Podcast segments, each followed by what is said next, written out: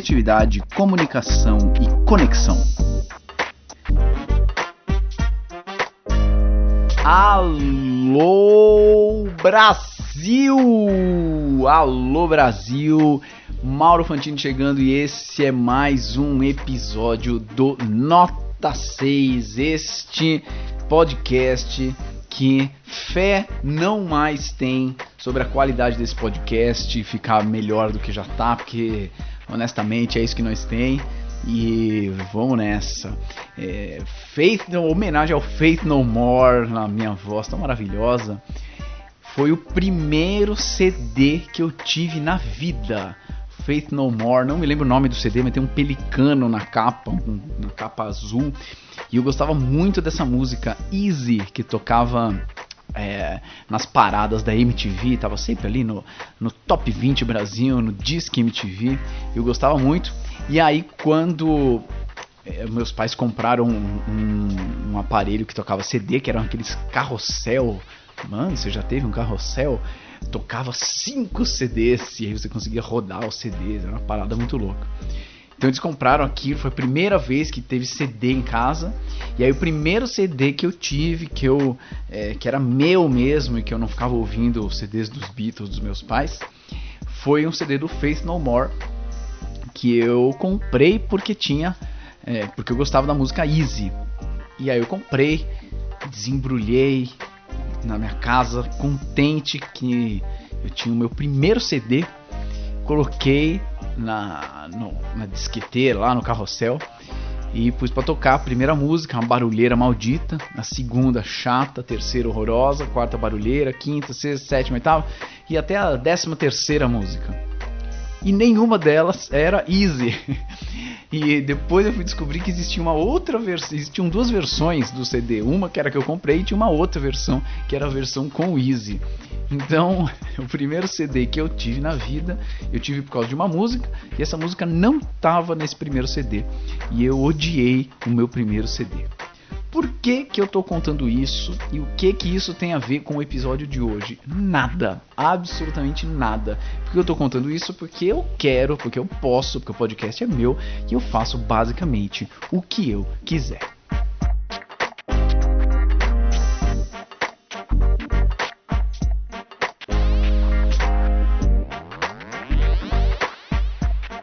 Mas chega de enrolação e vamos ao tema do nosso episódio, que é Pitch Anything.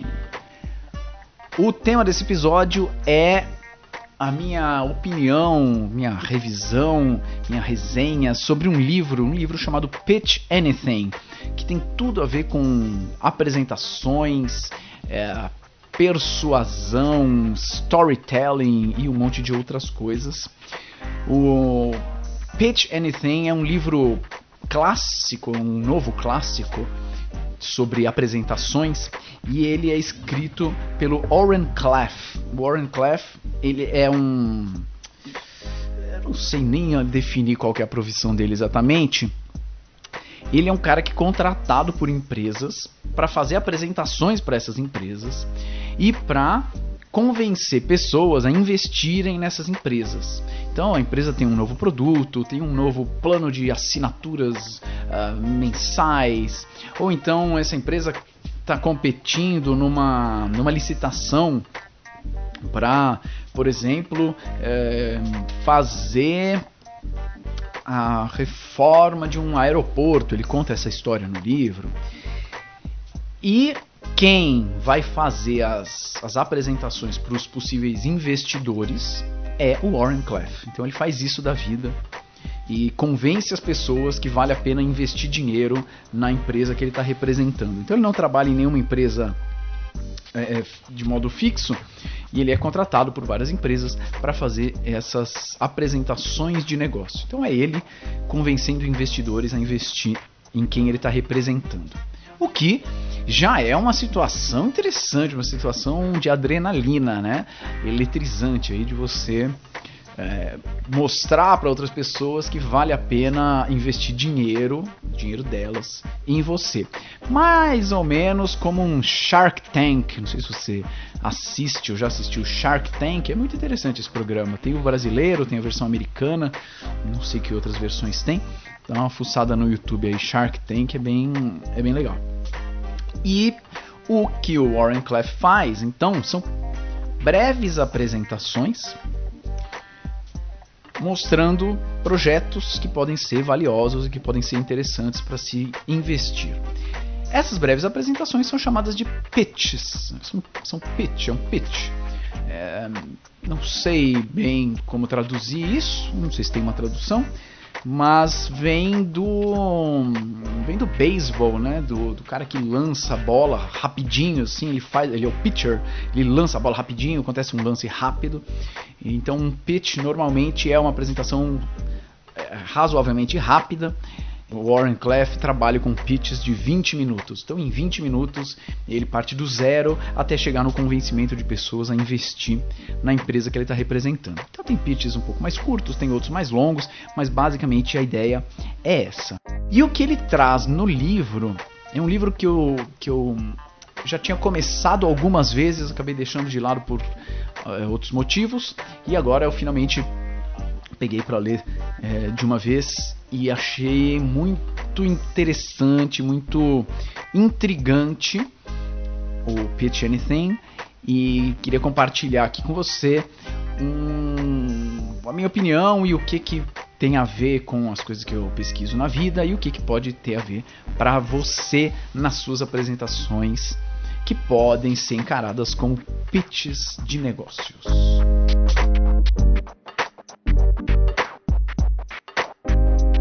Para começar, um dos argumentos que o Warren Clef coloca no livro dele é que todo pitch toda apresentação tem que ter uma ideia principal, tem que ter uma big idea. Então eu vou ler aqui para você a big idea do livro. Então ele coloca no primeiro capítulo, a primeira coisa que ele, que ele escreve é a big idea do livro. E a big idea é a seguinte, ele diz assim, o seguinte, aqui está a big idea do meu livro em 76 palavras. Vamos lá. Existe uma, uma desconexão fundamental entre o jeito em que a gente faz apresentações e o jeito em que elas são recebidas pela nossa audiência. Como resultado, no momento crucial, quando é mais importante ser convincente, 9 de 10 vezes a gente não é. As nossas mensagens mais importantes têm uma chance surpreendentemente baixa de chegar no público. Você precisa entender por que, que essa desconexão acontece para que você consiga superar, se dar bem e lucrar com isso. É isso que esse livro te fala. Já é muito interessante essa introdução do livro. Ele coloca esse problema e uma previsão de que o livro tem algo valioso porque ele vai resolver esse problema. Se você faz apresentações, se você precisa que as suas informações cheguem na cabeça das outras pessoas, já dá um estalo, né? Já, opa, hum, interessante. E ele justifica, justifica não, ele argumenta que os pitches e as apresentações têm que ter essa essa big idea, essa essa ideia principal que aquela apresentação, ou no caso dele, né, o livro, trata de um problema que é importante e ele tem algo que vai poder solucionar esse problema. Esse problema pode ser qualquer coisa, pode ser como aprender a cantar bem, pode ser como construir um campo de futebol, pode ser algo mais abstrato, tipo é, como ensinar empatia para alunos da área da saúde e assim por diante. E se o problema for bem explicado, ele já depois dá um, dá um uma sugestão aí que, olha, se você continuar comigo, você vai ter uma solução, uma boa solução para esse problema. É muito, é muito interessante ele começar o livro com essa big idea e ele diz o seguinte que normalmente a maioria das apresentações que ele vê peca pelo excesso e pela falta de concisão e ele diz que se a sua big idea, se a sua ideia principal não você não consegue resumir, é porque ainda não está boa. E ele dá o exemplo, um exemplo incrível, que é do Watson e Crick. Watson e Crick, para quem não é da área biológica, foram os caras, são os caras que são reconhecidos por ter é, descoberto e difundido a descoberta do DNA. Só isso, né? Os caras só descobriram o DNA. E a apresentação em que eles que eles falam, contam para o mundo a, desco a, descoberta do DNA, né? Que é a descoberta mais importante científica do século passado, ganharam o prêmio Nobel por causa disso e tal. Essa apresentação que rendeu para eles o prêmio Nobel explica o DNA que ninguém sabia o que era, o que é, de onde veio, quais são suas funções em 5 minutos. Se você lê a apresentação do Watson e Crick explicando o que é o DNA, ela dura 5 minutos. Pô, se o Watson e Crick explicam a maior descoberta científica do século XX em 5 minutos, provavelmente você consegue ser mais conciso na sua explicação da sua ideia principal. Certo? E aí, nessa introdução do livro, ele diz que há uma desconexão fundamental entre como a gente conta as nossas coisas e como essas coisas, essas ideias são recebidas pelo público. E uma das coisas que ele fala é sobre a maldição do conhecimento. E eu já gravei um episódio sobre a maldição do conhecimento, se não me engano, está no episódio 10 do Nota 6, que fala sobre essa dificuldade de quando a gente precisa explicar uma ideia que nos é muito clara como é difícil de é, entender e fazer um esforço empático de que a pessoa para quem a gente está explicando não tem tanta clareza da nossa ideia, porque ela, você é especialista naquilo que está falando e a pessoa não. Então ela, obviamente, tem muito menos conhecimento que você. E quando essa maldição do conhecimento não é resolvida, provavelmente a sua mensagem não vai passar de uma maneira tão eficiente assim. Eu sou professor universitário. Uma das dos temas que eu ensino na faculdade é a imunologia, então anticorpos, vacinas, coisa e tal. Todo mundo já ouviu falar alguma coisa desses temas, né? Mas não dá para começar super mega uh, técnico e aprofundado, porque senão o cara espana, o cara desiste, né? O aluno fala: "Mano, tá muito difícil para mim". É, embora seja preciso e verdadeiro, meu tá muito difícil e meu, não, não quero prestar atenção e tal. Essa maldição do conhecimento é um grande problema. E ele fala sobre isso. E ele fala sobre isso de um modo que eu achei muito interessante, usando neurociência, dados de neurociência, mas de um jeito que não me cansa. Deixa eu explicar o que eu estou dizendo. Tem vários dados hoje em dia sobre a neurociência da empatia, a neurociência da comunicação, a neurociência da educação, a neurociência da música, a neurociência de, blá, blá, blá, de um monte de coisa.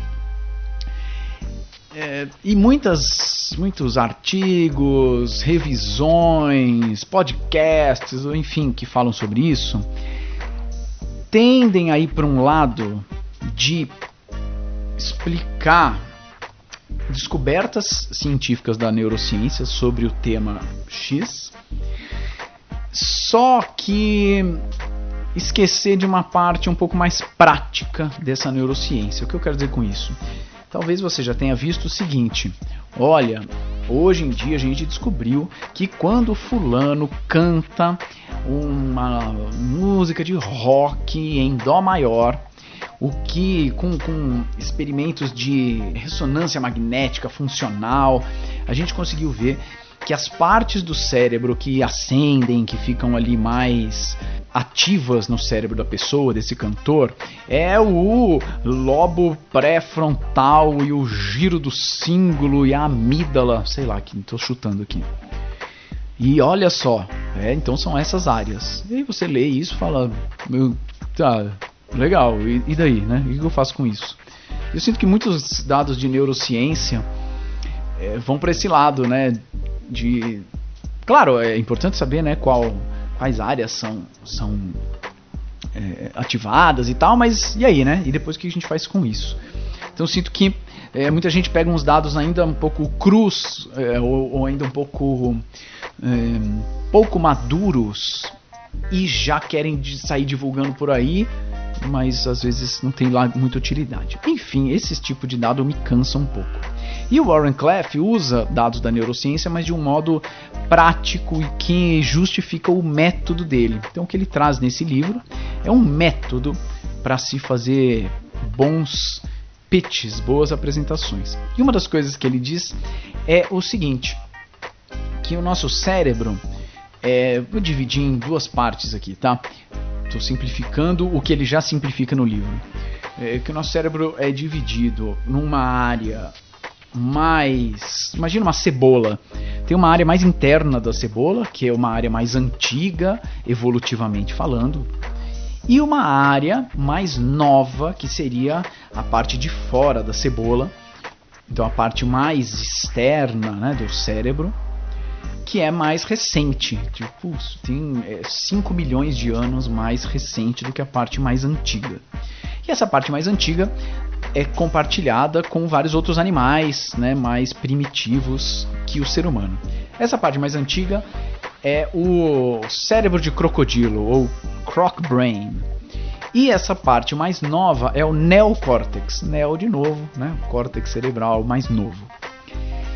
E ele diz o seguinte: que as ideias, os conceitos, os raciocínios, eles acontecem nessa parte mais evoluída, mais recente, mais evoluída não, mais recente do, do cérebro, que é o neocórtex, uma parte mais nobre, uma parte mais chique, elegante e que sabe exatamente os talheres que precisam ser usados na mesa.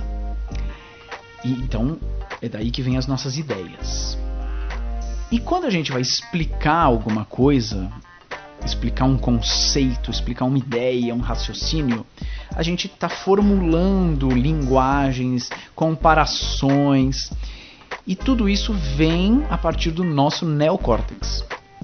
Mas quem recebe não está recebendo no neocórtex diretamente. Quem recebe essas informações antes é esse essa parte mais primitiva do cérebro esse, esse cérebro de crocodilo, que é muito mais tosco, muito mais simples e muito mais voltado para a sobrevivência. Veja, se você está usando o seu neocórtex para explicar coisas super complexas, só que quem está recebendo é um, um, uma parte do cérebro muito mais tosca, tem um problema de conexão aí, né? Tem um problema de linguagem, de conexão, de convencimento, de quais estratégias vão convencer esse cérebro mais primitivo a aceitar aquilo que você está falando e aí permitir que a informação suba para a parte mais externa da cebola, suba, suba para o neocórtex.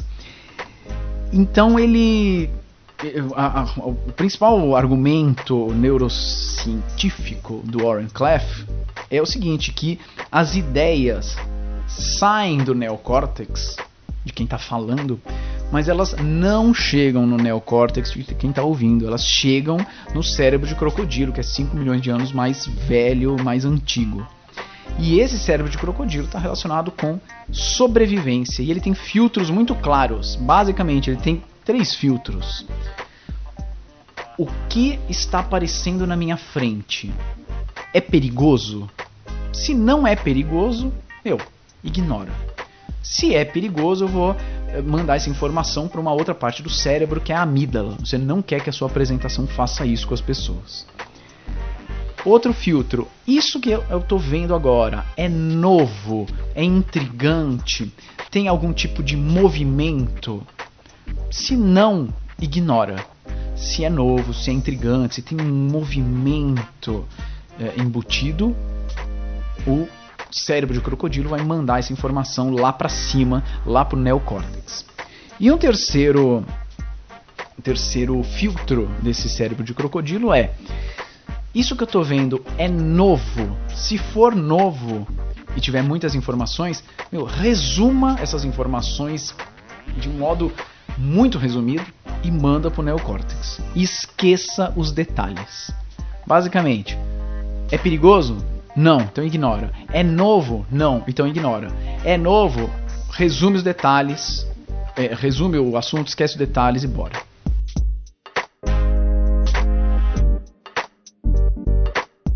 Daí ele já começa a entrar em sugestões para suas apresentações. Ele diz: Olha, eu acho legal que a sua apresentação não crie medo na pessoa. Não crie, não, a pessoa não acha que é perigoso ela estar ali ouvindo essa ideia nova.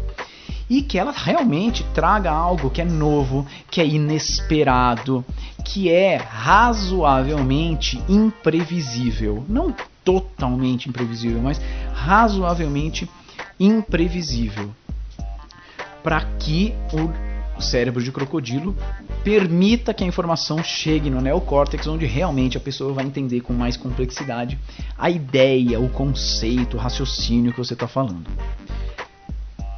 Isso é muito interessante porque eu não acho que vou falar na área da saúde, que é a minha praia. Eu não acho que a maioria das apresentações mostram algo novo como se fosse novo. A maioria das apresentações não mostram algo novo como se fosse novo. É muito louco, mas você vai em congresso você vai ver apresentações, resultados de pesquisa científica. O resultado de pesquisa científica é algo novo, é algo que foi descoberto que ninguém sabia.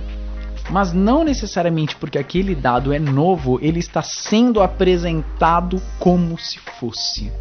Ele tem uma intriga, ele tem um mistério. Não necessariamente ele tem essas coisas. E o que eu mais vejo são apresentações mostrando assim o dado ah, como um dado qualquer e que não dá, não passa a impressão de que é algo que o mundo não sabia antes, que é algo que talvez vá salvar o mundo de algum jeito.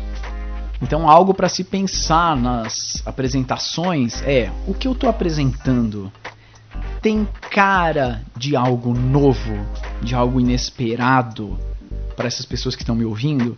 Se não tiver, e aí a gente está falando do conteúdo, está falando da forma também.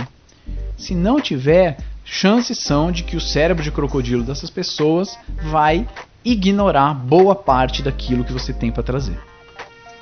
Nesse sentido, eu fiquei pensando, acho que não existe tema chato. Acho que não existe tema chato para ser apresentado. O que existe é a abordagem desse tema ser chata. É a abordagem desse tema não deixar claro que aquilo é novo, inesperado, misterioso, intrigante. Dá para falar sobre engenharia de câmeras de fotográficas de um modo mega interessante e inovador e dá para falar também de um jeito que é um porre. Eu fico pensando nas minhas aulas também, de como eu tenho algumas aulas e alguns temas em que eu já tenho um preconceito na cabeça de que ah, esse tema é chato. Isso não é o tema que é chato. É eu que não achei ainda um jeito, um, um prisma um, um ponto de vista sobre esse tema em que ele pode ser mais interessante, em que ele pode ser legal.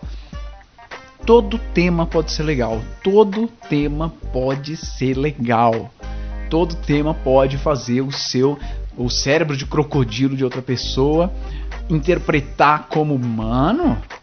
Vou prestar atenção nessa parada aí. Acho que vale a pena.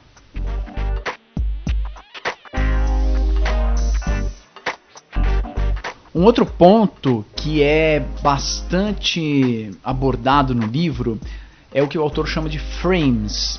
Eu não sei como seria a tradução, eu não vi a versão em português do livro, mas ele explica os frames como estruturas mentais que dão forma ao modo como a gente vê o mundo.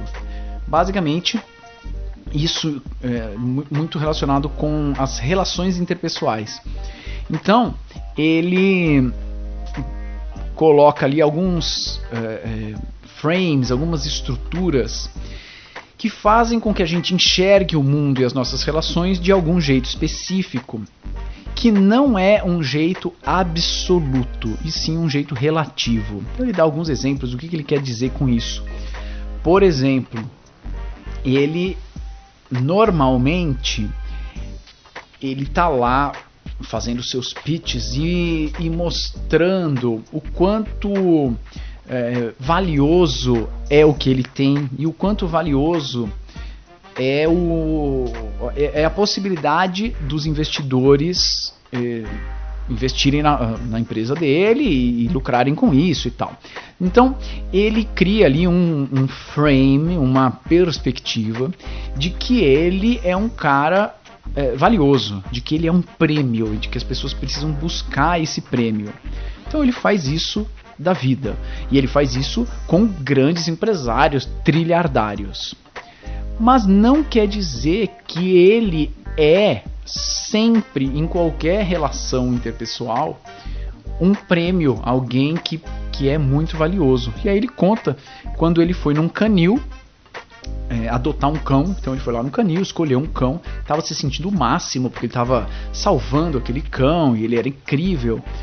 Até que uma moça que trabalhava lá, super jovem, que trabalhava no canil, é, falou: Não, pera um minuto, é, não é assim, você não vai levar o cão só porque você escolheu. Você precisa contar pra gente o que, que você quer, é, o que, que você quer com ele, como que é a sua casa, como são seus horários com quem ele vai ficar, como que ele vai se alimentar. Conta pra gente, pra gente ver se a gente permite que o cão vá com você. Então ele que normalmente se mostra, é, cria um frame, não se mostra, ele cria, cria essa perspectiva de que o que ele tem é valioso. Numa outra situação ele já estava é, implorando para a menina 20 anos mais jovem que ela que ele poder, tinha, queria levar um cachorro. Ele não ia nem pagar nada, né? Ele, mas ele precisava convencer a menina. Então, na, na, verdade, a menina se tornou o prêmio. E como isso vai mudando, né? É, em, em, relações que a gente tem na vida. E ele sugere alguns que, que quando você vai fazer uma apresentação, e aí é especificamente quando você vai fazer um pitch de negócios, que você cria ali frames, perspectivas de que aquilo que você tem é valioso, de que você não tem muito tempo a perder, de que você também não tá, olha só, é muito louco isso, implorando pela grana dos investidores. Ele acha que é muito importante que ele não se mostre desesperado pela grana dos investidores.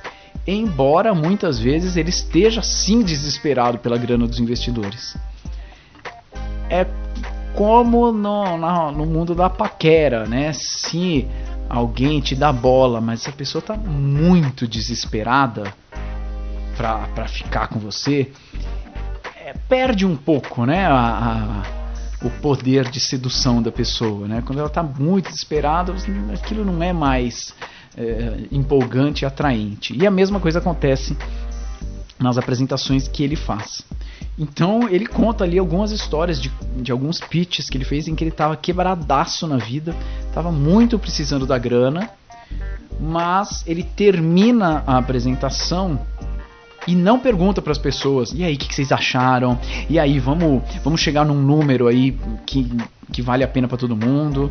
Ele termina a apresentação e diz: Bom, isso é o que eu tinha para falar, eu realmente preciso ir, eu tenho outra reunião. A hora que vocês acharem que é justo, vocês entram em contato comigo e vocês vão lá no nosso escritório e a gente vê como é que a gente pode fazer para isso acontecer. E aí, fala que ele vaza, vaza, sai fora mesmo. Mesmo que ele esteja desesperado pela grana dos caras. Porque ele quer instituir ali esse frame, essa perspectiva de que é, ele não está desesperado. E, então ele vai colocando essas, essas estratégias como componentes da apresentação e que a apresentação não é só os slides e os dados que ele tem para falar. Na verdade, ele acha que isso nem é o mais importante. Tem várias coisas muito mais importantes antes.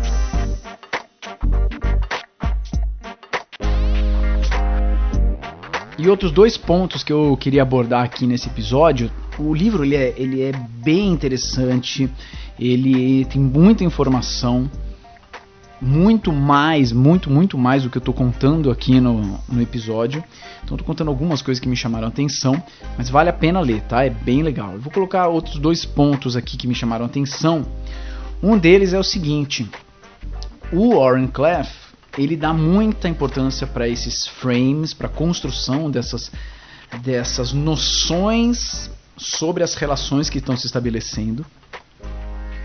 E uma das coisas que me chamou a atenção é quando ele fala sobre rapport. Se você já ouviu o episódio em que eu converso com o Thiago Rinaldi, ah, deve ser o 15, 16, alguma coisa assim não me lembro agora de cabeça. O Thiago, ele é professor de canto, trabalha com voz, trabalha com apresentações e ele é fã do rapport. Rapport, que é uma, uma técnica para gerar uma conexão é, mais imediata com uma pessoa, com base em observação, espelhamento das atitudes, palavras, gestos e tudo mais que a outra pessoa faz. E muito, de maneira muito interessante e surpreendente, o Warren Clef, por sua vez, já disse o seguinte: ele diz, cara, eu não me importo com o rapport, eu não vou chegar na apresentação do cara que é bilionário e que vê 50 pitches por dia e eu não vou ficar é, tentando encontrar o que, que a gente tem em comum ali, em que ele tem um filho que estudou em Los Angeles e eu também vou falar que o meu filho também estudou em Los Angeles e isso vai me render o, um grande investimento. Ele dá importância para muito mais coisas e ele é bem seco ao dizer: eu não faço rapport, não me importo com isso, não tem me feito falta. E eu achei interessante muito surpreendente. Normalmente leio é, notícias, é, notícias não, né? Informações ao contrário disso e a favor do que o Thiago falou. Então achei muito interessante, porque olha, olha só, hum, Fiquei pensando se talvez seja algo que faz mais sentido para a realidade dele, que são pitches de negócios em, em, grandes empresas e de fato pessoas que não têm muito tempo a perder e querem saber de outras coisas, ou não, ou se faz sentido em outras situações da vida. Não sei a resposta, mas me chamou a atenção. E uma outra coisa que ele coloca é o seguinte, que uma algo que deixa a apresentação dele atraente é o fato de que ele se diverte fazendo a apresentação. E ele coloca: uma pessoa se divertindo com o que faz é algo muito atraente. Uma pessoa se divertindo com o que faz é algo muito atraente. Muito interessante isso eu vejo isso em aula, em apresentação, eu vejo isso em palhaços atuando e sou muito adepto de que a gente consegue fazer as coisas de modo sério e divertido ao mesmo tempo. E é isso, né? Você vê uma peça de teatro, você vê um, um, um cara fazendo um esporte, ou o que quer que seja, né? É mais legal de ver. Me veio à mente o Guga, o Gustavo Kirten jogando tênis, né? em que você claro, tem o profissional que treina certinho todo dia e tal, mas você via no Google o moleque que jogava também. E é muito, é muito gostoso ver isso. É, isso aconteceu muito comigo, foi o que me influenciou a ser palhaço. Eu via muitas, muitas vezes uma peça chamada Jogando no Quintal. E essa peça era uma peça de palhaços que improvisavam, né? Então você podia ir ver várias vezes. E eu me divertia muito fazendo. Mas em algum momento eu comecei a reparar que os caras fazendo, os palhaços fazendo, estavam se divertindo muito. E eu fiquei curioso, falei, pô, se eles estão se divertindo tanto assim, de repente é legal ser palhaço. E foi aí que eu fui atrás de cursos. Posso depois gravar um episódio sobre essa história. Mas fui atrás de curso de palhaço e tal. E virei palhaço e não larguei mais. Então, uma pessoa se divertindo com o que faz é muito atraente. Então é isso aí, esse foi o episódio com a minha resenha, minha opinião sobre o Pitch Anything, um livro muito interessante, traz um método para apresentações pode ser bem legal. Não acho que é um método que vale para qualquer tipo de apresentação. Com certeza muito mais voltado para apresentações em que você quer convencer investidores a entrar na sua, mas de algum jeito toda apresentação quer que o público entre na sua. Então tem muitos conceitos aí que podem ser usados. Super recomendo Pitch Anything para quem se interessa por falar em público, persuasão e afins. Beleza? Muito bem, esse foi mais um episódio do Nota 6. Como sempre, se você tiver sugestões, me escreve no arroba Mauro Fantini. Eu adoro receber as sugestões. E já estou anotando várias, algumas eu já segui, já gravei alguns episódios. É, e se você também quer fazer parte de uma turma que está mais afim de discutir essas questões, entra no grupo do Facebook para a gente ir montando essa comunidade do Nota 6, essa comunidade que está interessada em criatividade, comunicação e conexão. Procura lá Nota 6, beleza? Por fim, se você gosta do Nota 6 e acha que outras pessoas poderiam gostar também, compartilhe com outras pessoas, compartilhe com seu amigo. Vamos fazer a rede do bem do Nota 6. Mostre o Nota 6 para mais uma pessoa. Fala, já ouviu esse podcast? Aí a pessoa, não. Aí você mostra, ah, ouve aí e tal. Ou então você fala, já ouviu esse podcast? Aí a pessoa fala, mas o que é podcast? Aí fala, ai mano. Aí se você tiver com paciência, você explica. Senão, você acha outra pessoa. Beleza? Então é isso aí, a gente se vê no próximo episódio do Nota 6. Tchau!